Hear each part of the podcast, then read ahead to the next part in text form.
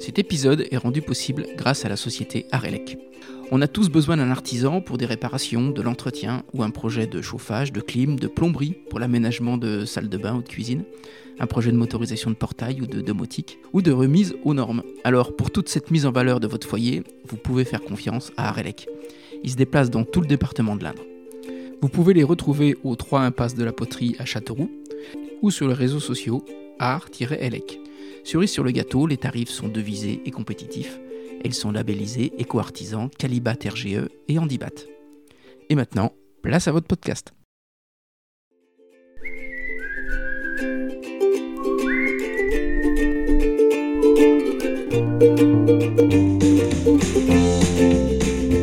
Bonjour à tous, ici Stéphane Bonneau et bienvenue sur Goodberry.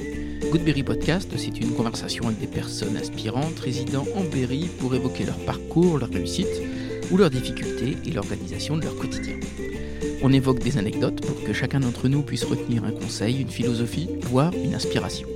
Ces invités viennent d'horizons multiples comme le business, la culture, le sport, avec toujours le Berry en arrière-plan. J'ai le plaisir de recevoir Victor Tonsen, responsable de la marque Moxo et cycliste sur piste. L'histoire de Victor est liée à un accident, un AVC hémorragique, à l'âge de 9 ans, alors qu'enfant il participe à une course du championnat du monde de BMX. S'ensuit une période de coma, puis un diagnostic d'hémiplégie du côté droit, sans pouvoir parler, ni lire, ni écrire.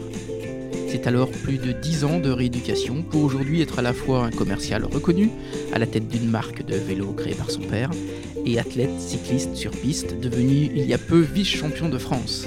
C'est cette capacité de résilience d'un enfant devenu adulte qui force l'admiration et sa volonté est communicative.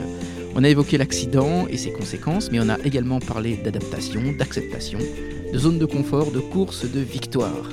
Parce que je crois beaucoup en la valeur de l'exemple, je vous embarque à la découverte de Victor Thompson, un battant qui s'est battu. Goodberry, c'est parti. Salut Victor Bonjour. Je suis pour la deuxième fois ici chez Toonson. J'avais interviewé euh, Jackie au tout début des épisodes et donc euh, je suis très heureux en fait de le faire avec toi euh, cette fois-ci. Eh ben, merci beaucoup. D'ailleurs, comment tu qualifierais toi ton père? Il a une idée à la seconde. Il me pousse professionnellement comme sportivement à me sortir de ma zone de confort. C'est une chance, une opportunité même. Quelle qualité tu lui trouves toi? Il est jamais pessimiste, il est toujours optimiste. Ouais. Et il veut toujours aller vers l'avant, même euh, si les chiffres euh, sont en baisse, et bah, il est toujours optimiste. Et dans ton parcours, toi, ça ton parcours de vie, ça t'a, poussé? Oh oui, avoir euh, bah, un père optimiste qui me pousse à aller vers l'avant. Même après mon accident, il m'a toujours poussé. Ton histoire perso, toi, elle est liée à un, un accident que tu as eu à 9 ans, c'est ça? C'est ça. J'ai fait un AVC hémorragique à l'âge de 9 ans et demi. Cet AVC, il est dû à cause d'une malformation au cerveau. J'avais une artère qui était fragile et qui devait exploser un jour ou l'autre. Et j'étais un petit garçon classique qui faisait du vélo, Du vélo de course du bicross. Du bicross, ouais. Du bicross. Et donc, euh, j'étais trois fois champion de la région Centre. Été troisième euh, de France, neuvième d'Europe. Et à 9 ans, euh, je m'attaquais au championnat du monde à Valkenvars en Hollande. D'accord. À cause du stress, de la pression et de la chaleur, mon artère a explosé, ce qui a répandu du sang dans mon cerveau. Donc, je suis directement tombé dans le coma. Mais pendant le trajet? Ah non, non, pendant la course. Ah, euh, pendant la course Pendant la course. Où en fait, euh, bah, comme c'était les championnats du monde, c'était filmé. Et donc, euh, moi, je me vois bah, tomber en pleine course, mais je vois pas le après. D'accord. Donc, euh, les séquelles, c'est que j'étais hémiplégique côté droit. Je pouvais plus parler, ni lire, ni écrire. Hospitalisé à l'hôpital de Nimeg. Heureusement, comme c'était les championnats du monde, il y avait un staff euh, médical Mhm. qui est le moment où je suis tombé et le moment où j'étais sous respiration artificielle, il y a eu à peu près 1 minute 30 quoi. Si c'était Ouais. sur la plage ou euh, non. C'était euh, trop tard. ouais. je suis Ouais. content d'être ici. Voilà, voilà. Et Victor, tu te rappelles de ton séjour à l'hôpital, toi? Pas du tout. Non, tu t'en Pas rappelles du pas. tout. Bah, je suis resté à peu près euh, pendant une 15 jours euh, dans le coma. Ok. Euh, L'opération que j'ai, enfin, je, dé- je détaille pas, mais j'ai eu une lourde opération.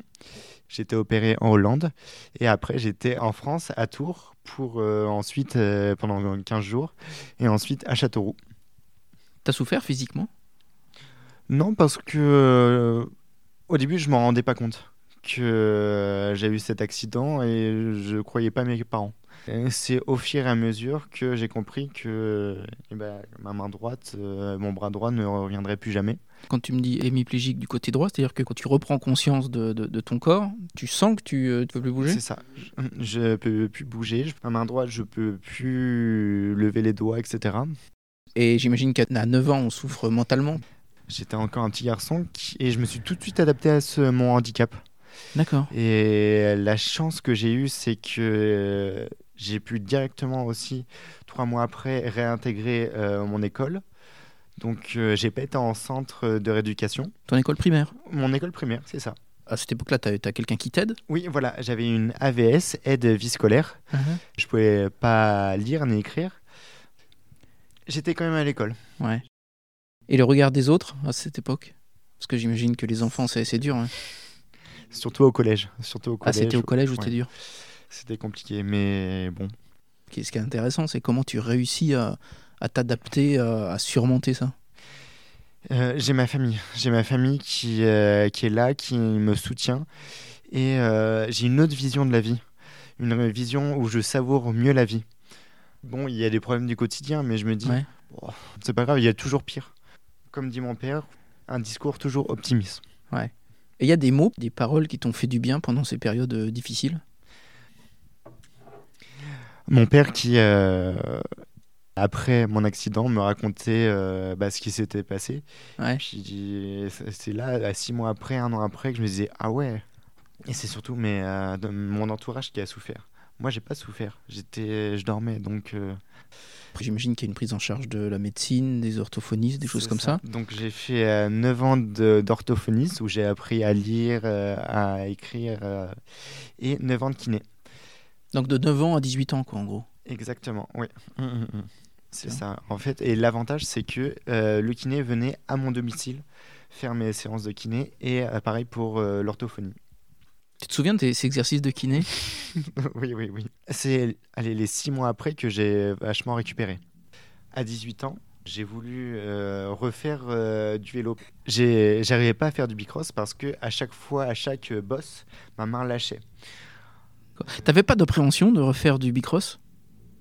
Non, non, non, non, non, non. J'étais une tête brûlée. Je voulais refaire du vélo, vélo, vélo, vélo. J'ai un petit vélo dans la tête. Comme le, le bicross, euh, je ne pouvais pas. J'ai cherché un sport où il n'y avait pas de dérailleur, pas de frein avant. C'est pour ça que le cyclisme sur piste, c'était le top. Parce que c'était déjà sécurisant. On tournait en rond. Pas de vitesse, pas de dérailleur. Il n'y avait rien du tout. Et pendant toutes ces années de, toi, de, de 9 ans à 18 ans, quel était le plus gros sacrifice pour toi? Le regard des autres. Au collège, c'était le regard des autres. euh, c'était très compliqué. T'en as gardé une force? Ma force, c'est mon handicap. Parce que euh, maintenant, je le vois bien. Quand j'ai repris la compétition en handisport, mais aussi en valide, et ben de me mesurer au valide et de battre des valides, oh, c'était. C'était top, quoi. Et quand tu arrives dans un club, ce regard des autres qui était compliqué au collège, tu le retrouves après dans le club ou pas du tout? Pas du tout, pas du tout. La première fois que euh, j'étais au vélodrome d'Issoudun, tout le monde me regardait bizarre, mais pas euh, d'une sensation euh, c'est qui? Mais ils avaient peur pour moi parce que j'étais différent. Je boitais de la jambe droite, ma main droite pour l'accrocher à mon guidon, bah, c'était compliqué. Et je me rappelle très bien la première course que, j'ai fait, donc c'était un vélodrome où tout le monde se mettait à la balustrade en haut et puis moi, comme à cause de mon handicap, je ne pouvais pas me tenir à la balustrade tout en haut. Et bah, on mettait euh, tout en bas. Sauf qu'on on a le droit de rester tout en bas. Et donc quelqu'un me tenait. Et la deuxième course, et bah pareil, sauf que derrière moi, j'étais le premier euh, en partant du bas. Il y en avait six derrière moi qui se faisaient tenir. Et là, c'est une, euh, ça, ça veut dire que j'étais accepté dans le monde des valides. Et après, tout le monde me connaissait. Maintenant, aujourd'hui, dans le monde euh, des valides, dans la région centre, tout le monde me connaît. Et c'est vraiment une force. Mon handicap est devenu une force. C'est le plus beau cadeau que tu as fait à ta famille, en tout cas, de remonter sur une selle, de... et puis d'être, on en parlera après, mais d'être au niveau sportif où tu es maintenant. Une boucle est bouclée. Je, je les ai quittés au championnat du monde. Et là, euh, de refaire du vélo, de ressentir ces sensations, parce que j'ai une mentalité de, de gagnant. En compétition, je vais toujours battre euh, des valides.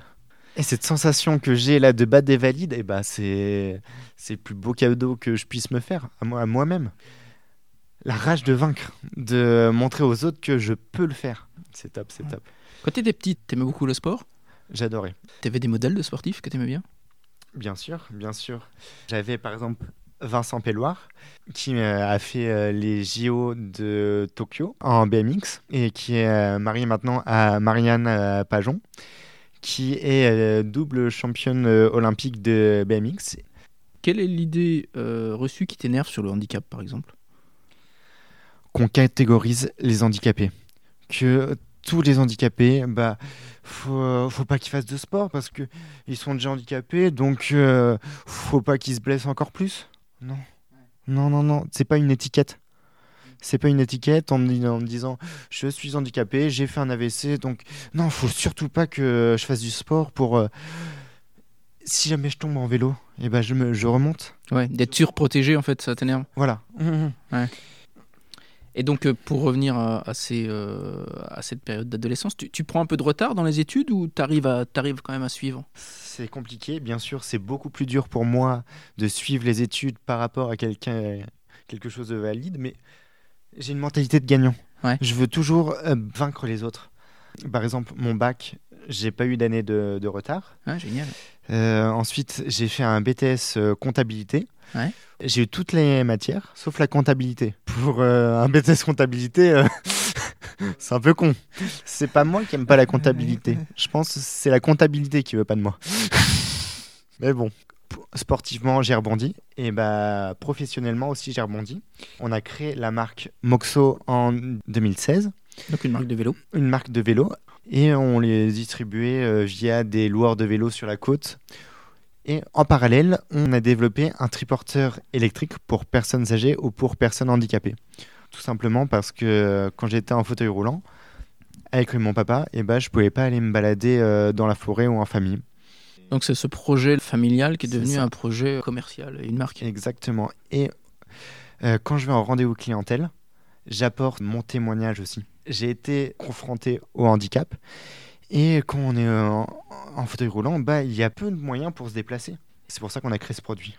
Pour revenir à l'école, il y a des matières que tu aimais bien, toi? Les maths, j'adore les maths. ouais? C'est euh, calculs commerciaux, les remises, etc. Bah, Ça vient de ton père, ça c'est ça.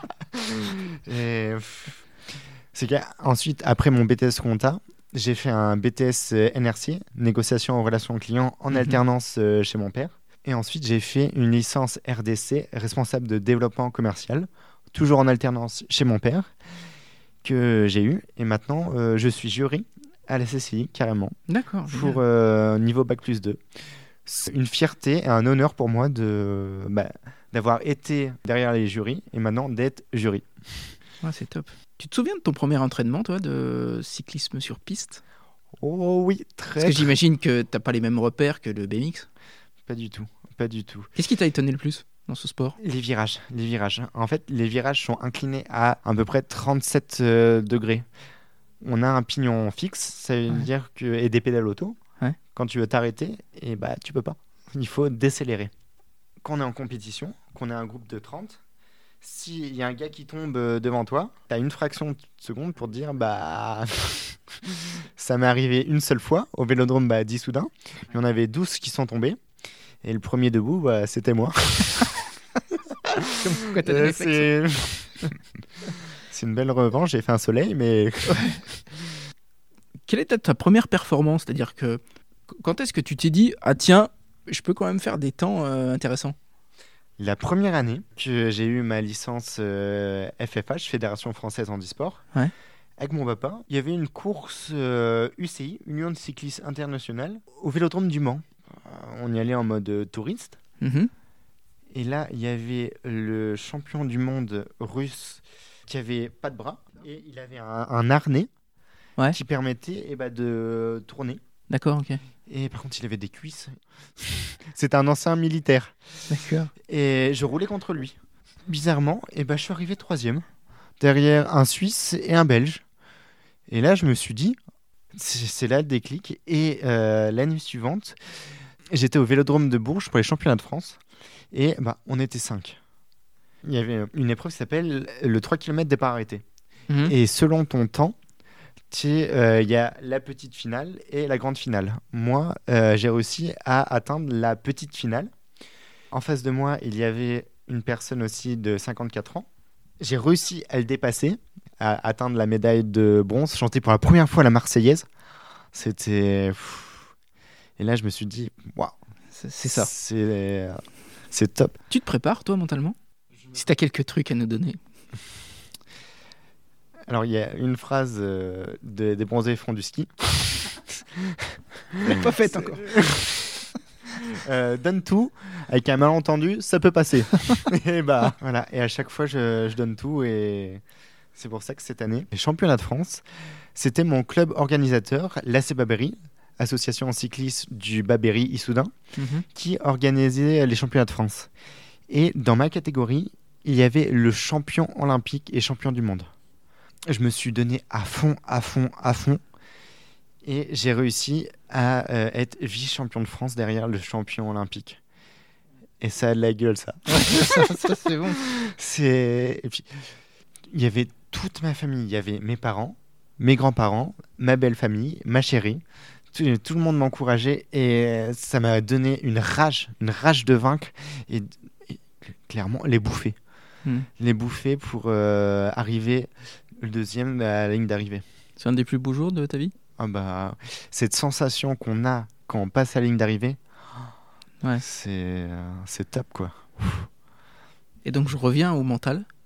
Est-ce que tu as des marottes, des porte-bonheur, des choses comme ça, hein, avant d'aller sur la piste? Dans ma tête, c'est euh, le surpassement, quoi. Y aller, y aller, y aller, y aller, et pff, le dépassement de soi-même, quoi. Sortir de sa zone de confort. Et professionnellement aussi. Comme je te l'ai dit, j'ai de l'aphasie. Mhm. L'aphasie, c'est euh, en période de stress, j'ai la phrase dans ma tête, mais j'arrive pas à la sortir. D'accord. Moi, dans mon métier, des fois, je fais des discours devant 30 personnes. Et pff, au début, c'était compliqué. Mais sportivement comme professionnellement, eh ben, ce- je veux sans cesse sortir de ma zone de confort pour m'améliorer, pour euh, être meilleur, quoi. Et comment tu fais quand tu, quand tu dois intervenir devant 30 personnes? La préparation. La préparation, je me répète, je, je répète dans ma tête, je, euh, je fais aussi de la rééducation aussi, au niveau de ma bouche, euh, au niveau de mes lèvres, et je répète, répète dans ma tête. Et avant chaque rendez-vous, bah, je, je leur dis. Je leur dis que j'ai des problèmes euh, d'élocution, donc si jamais euh, il y a des moments de blanc, et ben ce n'est pas grave. Ça me permet d'être mieux dans ma tête. Est-ce que tu as eu des échecs sportifs? Alors, oui, j'ai eu un gros échec euh, sportif. J'ai, euh, J'étais à fond dans l'handisport. Ouais. Quand euh, on fait des courses UCI, Union de cyclisme internationale, tu marques des points UCI. À la fin de l'année, celui qui a le plus de points UCI va au championnat du monde. D'accord. Euh, J'étais le Français qui avait le plus de points UCI. Ouais. Normalement, les championnats du monde se faisaient en Italie. Donc moi, je me voyais déjà en Italie, quoi. avec mon parti, père. toi. Ah mais j'étais... Même mon père, il avait des étoiles dans la tête, quoi. Et puis on, on s'en foutait de pas avoir d'aide et tout. Ce que je... Faire les championnats du monde, quoi. Ouais. La classe, quoi. Et là, il y a le sélectionneur qui dit Ah non, mais euh, euh, les points UCI, c'est une chose, mais si euh, il n'a pas les temps requis, les temps minimaux pour Mhm. participer au championnat, au championnat de France et au championnat du monde, et bah, euh, il n'y va pas. Il n'y a aucun Français qui a réussi à atteindre les minimaux. Et moi, ça m'a dégoûté de l'handisport, quoi. Donc, j'ai pas été au championnat du monde. Pour un échec euh, sportif, bah, ça m'a dégoûté de l'handisport, quoi. Mm. J'ai plus de plaisir à rouler avec mes copains de, euh, de Issoudun en valide que en handisport, quoi. Il y a un objectif de championnat du monde pour toi? Alors, les championnats du monde cette année, c'est en France, à 50 ans en Yvelines. Pour accéder au championnat du monde, il faut faire un temps. Il n'y a que deux places pour aller au championnat du monde. Une place pour le champion olympique et une autre place. On est trois à se, ba- à se bagarrer pour cette place. Et je vais, je vais tout faire pour atteindre mes objectifs. Et c'est quand les. Au mois d'octobre. Bon, on va te suivre alors, on viendra te voir. C'est. Ah, mais alors, si je suis sélectionné, mais. À la fête Après, après le championnat du monde. Ouais, mais... ouais, ouais. Putain, mais juste participer, quoi. Hmm. C'est le kiff. Et euh, moi, je me suis bien rendu compte que au championnat de France, c'était organisé par mon club. Mhm. Et dès que moi je roulais, euh, le vélodrome était en furie, quoi. Euh, Les autres, le champion olympique, et ça, c'est une victoire. Tu fais attention à ton alimentation? C'est très compliqué. C'est très compliqué parce que je suis commercial. euh. Des fois, je découche euh, dans la France entière. Au lieu de m'entraîner, et bah, euh, c'est la voiture et euh, les déplacements. Donc, euh, les restos, restos, restos. Ouais, c'est compliqué pour toi c'est- ah bah, Ouais. Tu fais un peu de muscu côté Alors, je fais beaucoup de muscu- musculation, Ouais. surtout au niveau du côté droit, pour rééquilibrer mon côté droit. Parce que ton côté gauche est du coup plus musclé que le côté droit. Oui, voilà. Au niveau de mon mollet, mon mollet gauche a 4 cm au niveau circonférence de plus que mon mollet droit. Et euh, quand je pédale, mais pff, ça n'a rien à voir. Mon handicap, c'est un, un handicap iceberg. C'est-à-dire qu'on voit un tout petit peu, mais le, euh, le plus important est sous la mer. Ça a été dur au début pour toi de te, de te projeter comme un commercial? C'était très compliqué. Ouais. Parce que au niveau de mon aphasie, la relation client, c'était compliqué. Parce que je stressais beaucoup. Ça fait maintenant 4 ans que je suis commercial. Et euh, maintenant, j'ai cette aisance euh, devant la clientèle qui fait que j'ai ces performances. Par exemple, euh, le mois dernier, j'ai vendu 4 triporteurs à des loueurs de vélos qui veulent se démarquer de la concurrence en proposant un autre service. J'en ai vendu 2 à l'île d'Oléron et 2 au, au Sable d'Ologne pour la location. Tu roules un peu sur la route, toi, pour le plaisir? Bien sûr, bien sûr. J'ai un vélo adapté Ouais. où euh, j'ai un cintre plat, un guidon plat de VTT Mhm. avec changement de vitesse, changement de plateau, frein avant, frein arrière de la main gauche. Pourquoi je fais pas beaucoup de euh, cyclisme sur route? Parce que je peux pas me mettre debout. Et donc euh, avec mon poids aussi, dès qu'il y a une petite montée, et bah c'est compliqué. Après, j'ai, euh, je fais beau- beaucoup de UFOLEP. Et euh, je suis dans une catégorie, euh, je suis en quatrième catégorie, et j'arrive aussi à battre des valides. Et le poste de, de commercial, c'est euh, c'est ton père qui te le propose ou c'est toi qui en parle quand j'ai vu que la comptabilité, eh ben, je n'y arrivais pas, on en a beaucoup discuté avec mon père. Et puis, bah, il faut tenter. Dans la vie, il faut. euh, c'est comme des challenges. Et ben, je vais essayer d'être commercial. J'aimerais bien essayer. Et surtout, bah, tous les soirs, on parle du commerce. On parle du commerce. Et depuis que je suis tout petit. Puis euh, moi, j'adore ça. Être curieux, euh, discuter avec les gens. Et puis, l'avantage, moi, mon métier, je le changeais pour rien au monde.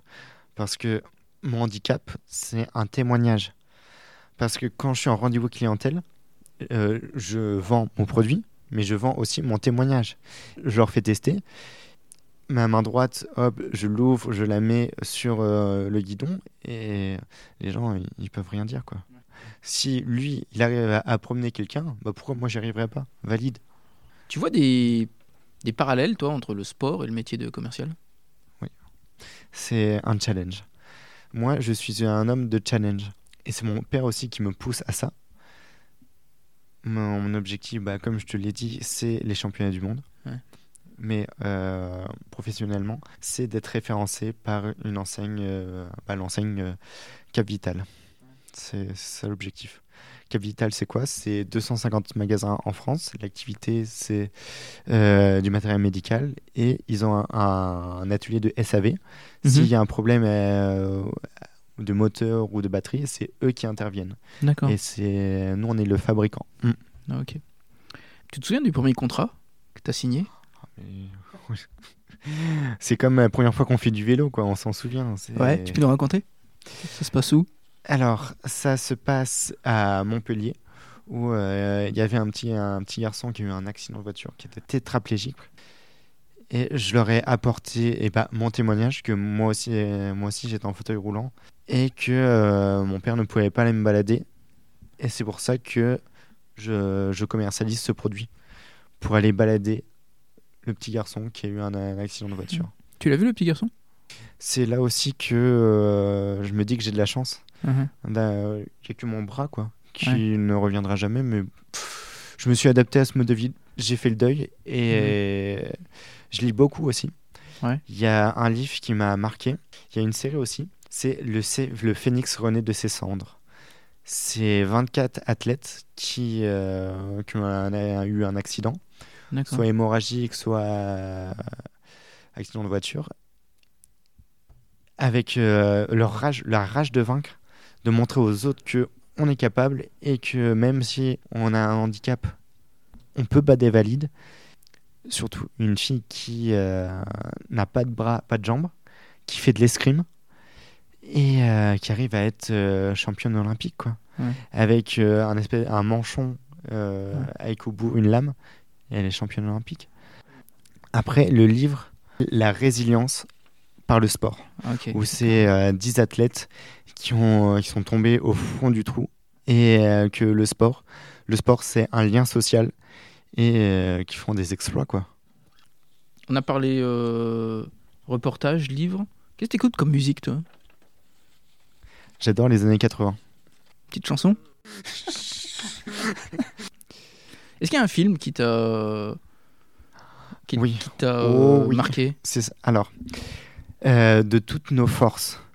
C'est euh, l'histoire, euh, c'est un- c'est une histoire vraie Ouais. d'un petit, d'un petit garçon qui est, qui est né de, de naissance handicapé. Mhm.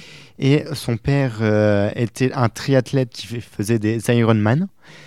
Et le petit garçon a une rage de vaincre et veut faire un Ironman de Nice. Et son père, au début, était grognon, était, Mm. euh, ne voulait pas. euh, parce que on en revient toujours au même. Il est déjà handicapé, donc faut, faut, faut le préserver.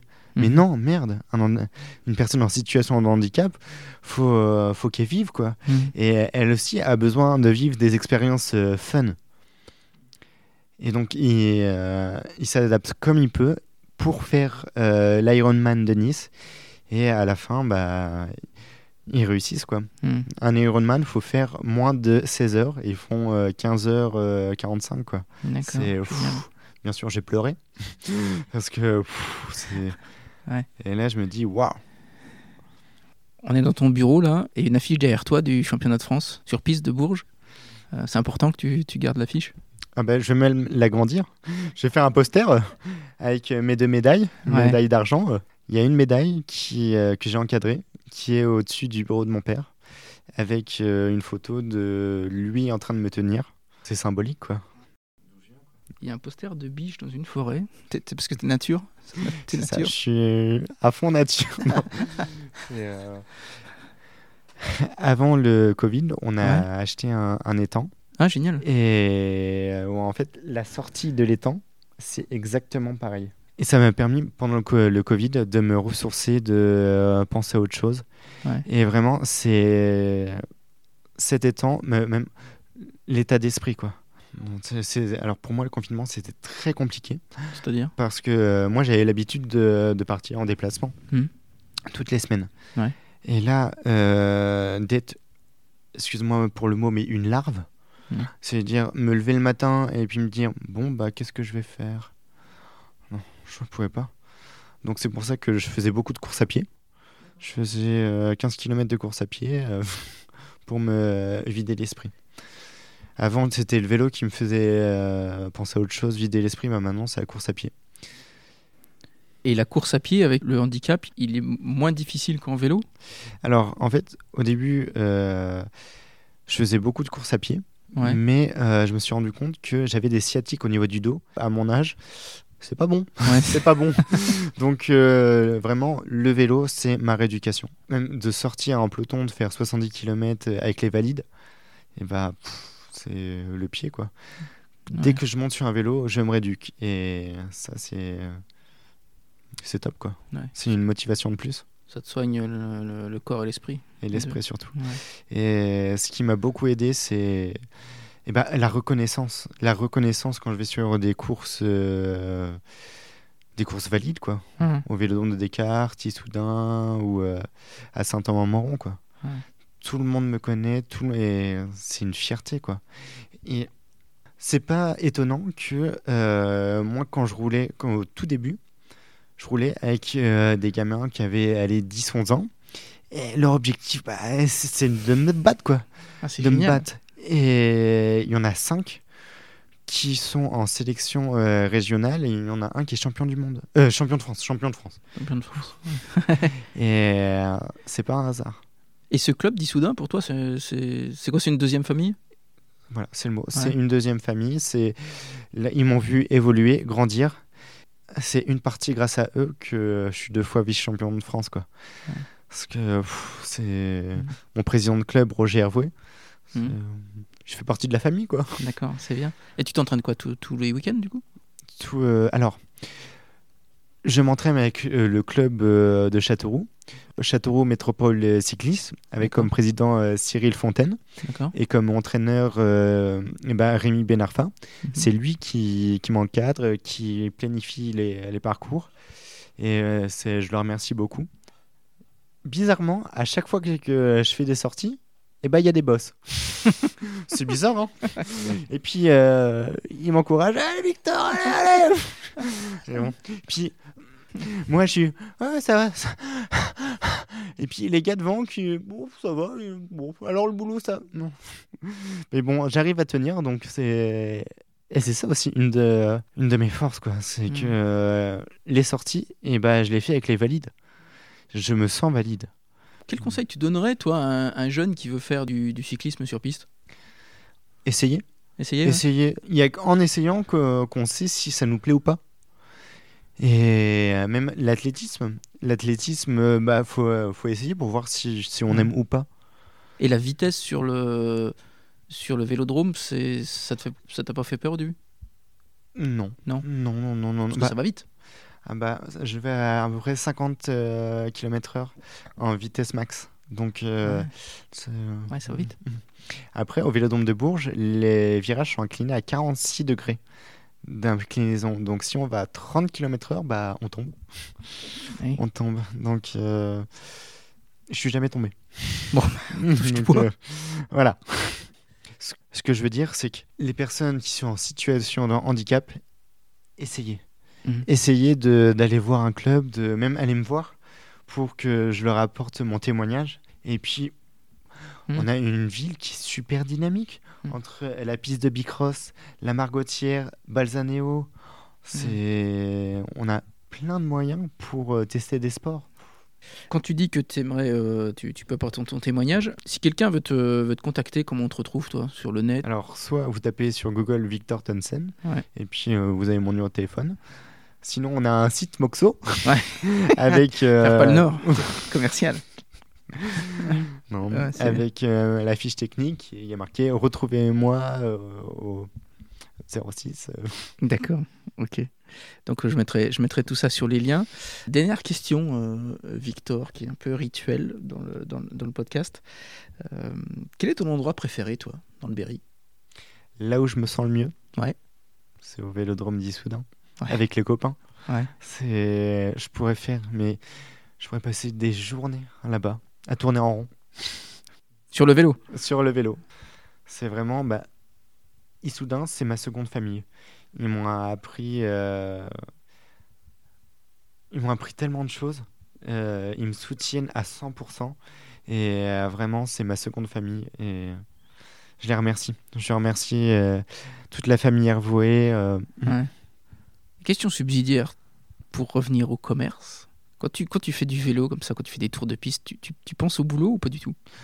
Je pense à rien. À rien? Je, je pense à rien, à me rééduquer et à battre les autres. Quand je suis en sprint et qu'on est en file indienne et que. Et ben, je, fais- je fais beaucoup de bruit, moi, je- pour exprimer que je suis à fond. C'est-à-dire, tu fais beaucoup de bruit?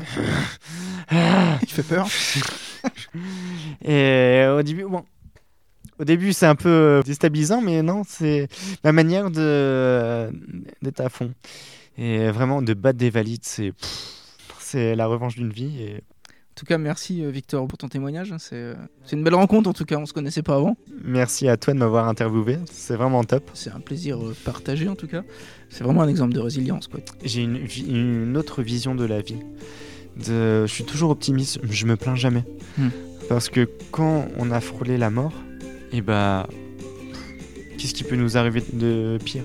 Ma main, je la retrouverai jamais, mais bon. Mais t'as trouvé d'autres choses.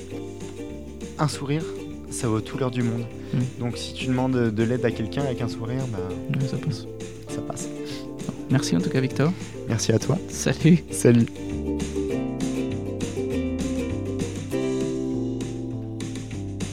Hello, j'espère que cette conversation vous inspirera.